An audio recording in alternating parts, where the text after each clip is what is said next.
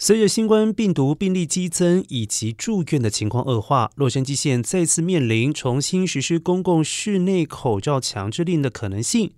如果目前的趋势继续下去，新的防疫命令可能会在明年一月之后不久就会实施。